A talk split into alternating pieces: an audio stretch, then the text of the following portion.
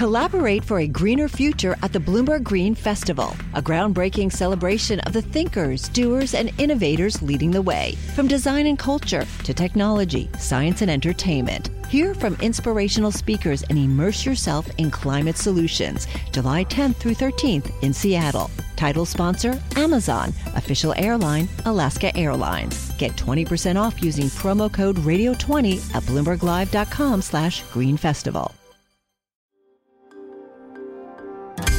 Le entregamos todo lo que necesita saber para comenzar el día. Esto es Bloomberg Daybreak para los que escuchan en América Latina y el resto del mundo.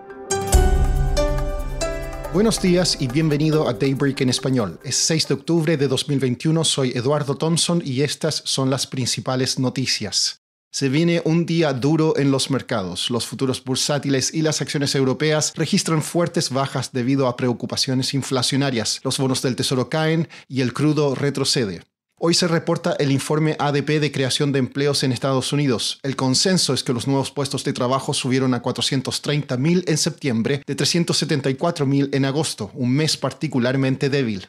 Siguen las discusiones por el techo de la deuda en Estados Unidos. El demócrata Chuck Schumer forzará hoy una votación en el Senado para suspender el límite hasta diciembre de 2022, pero los republicanos prometieron bloquearla. Si no se eleva el límite, Estados Unidos podría incurrir en su primer default de la historia.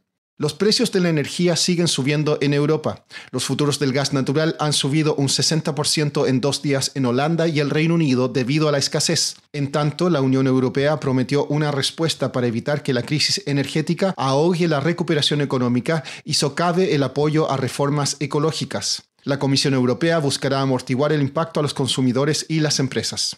Pasando a América Latina, Colombia informó una aceleración de la inflación en septiembre al 4,51%, la mayor tasa en cuatro años. Esto aumenta la probabilidad de que el Banco Central suba las tasas. En Uruguay, el Banco Central elevó la tasa de interés de referencia por segunda vez consecutiva y apuntó a otra alza en noviembre.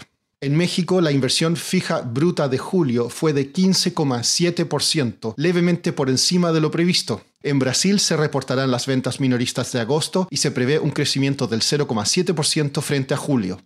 En Chile, congresistas de oposición preparan una acusación constitucional contra el presidente Sebastián Piñera debido a revelaciones en los Pandora Papers sobre la venta de un proyecto minero. Hoy también se discute en una comisión del Senado otra controversial ronda de retiros de los ahorros de pensiones, el cuarto desde que comenzó la pandemia. Y siguiendo en ese país, le recomendamos el reportaje Big Take de hoy. Valentina Fuentes, periodista de Bloomberg News en Santiago, es uno de los autores de un perfil de Gabriel Boric, el candidato presidencial de izquierda que quiere que Chile sea la tumba del neoliberalismo.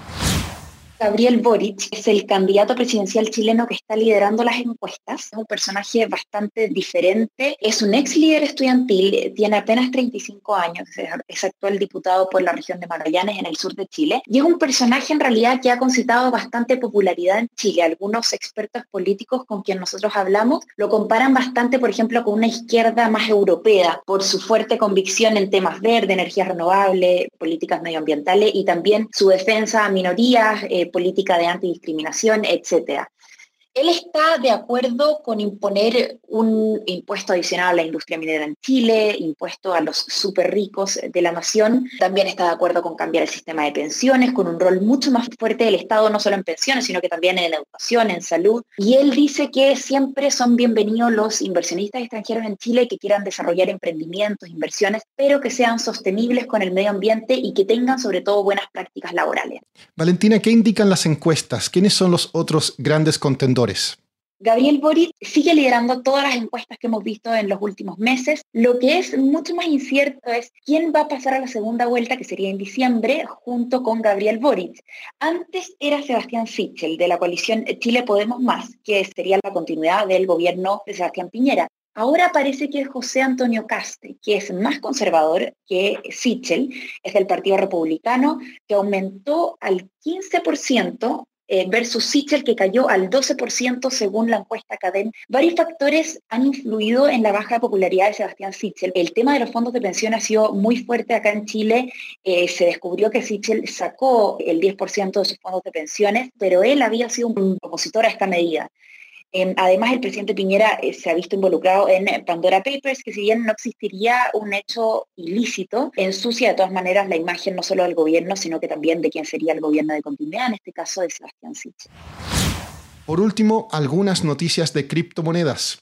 La plataforma de transacciones Synthetify tuvo que suspender operaciones a pocas horas de su lanzamiento por problemas técnicos. El valor de la moneda Shiba Inu se triplicó en la última semana luego que Elon Musk dijo en Twitter que tenía un cachorrito de esa misma raza. Y si pensó que Estados Unidos podría seguir el camino de China y prohibir todas las criptomonedas, relájese. Gary Gensler, el líder de la SEC, dijo que eso no está en sus planes. Eso es todo por hoy. Soy Eduardo Thompson. Gracias por escucharnos.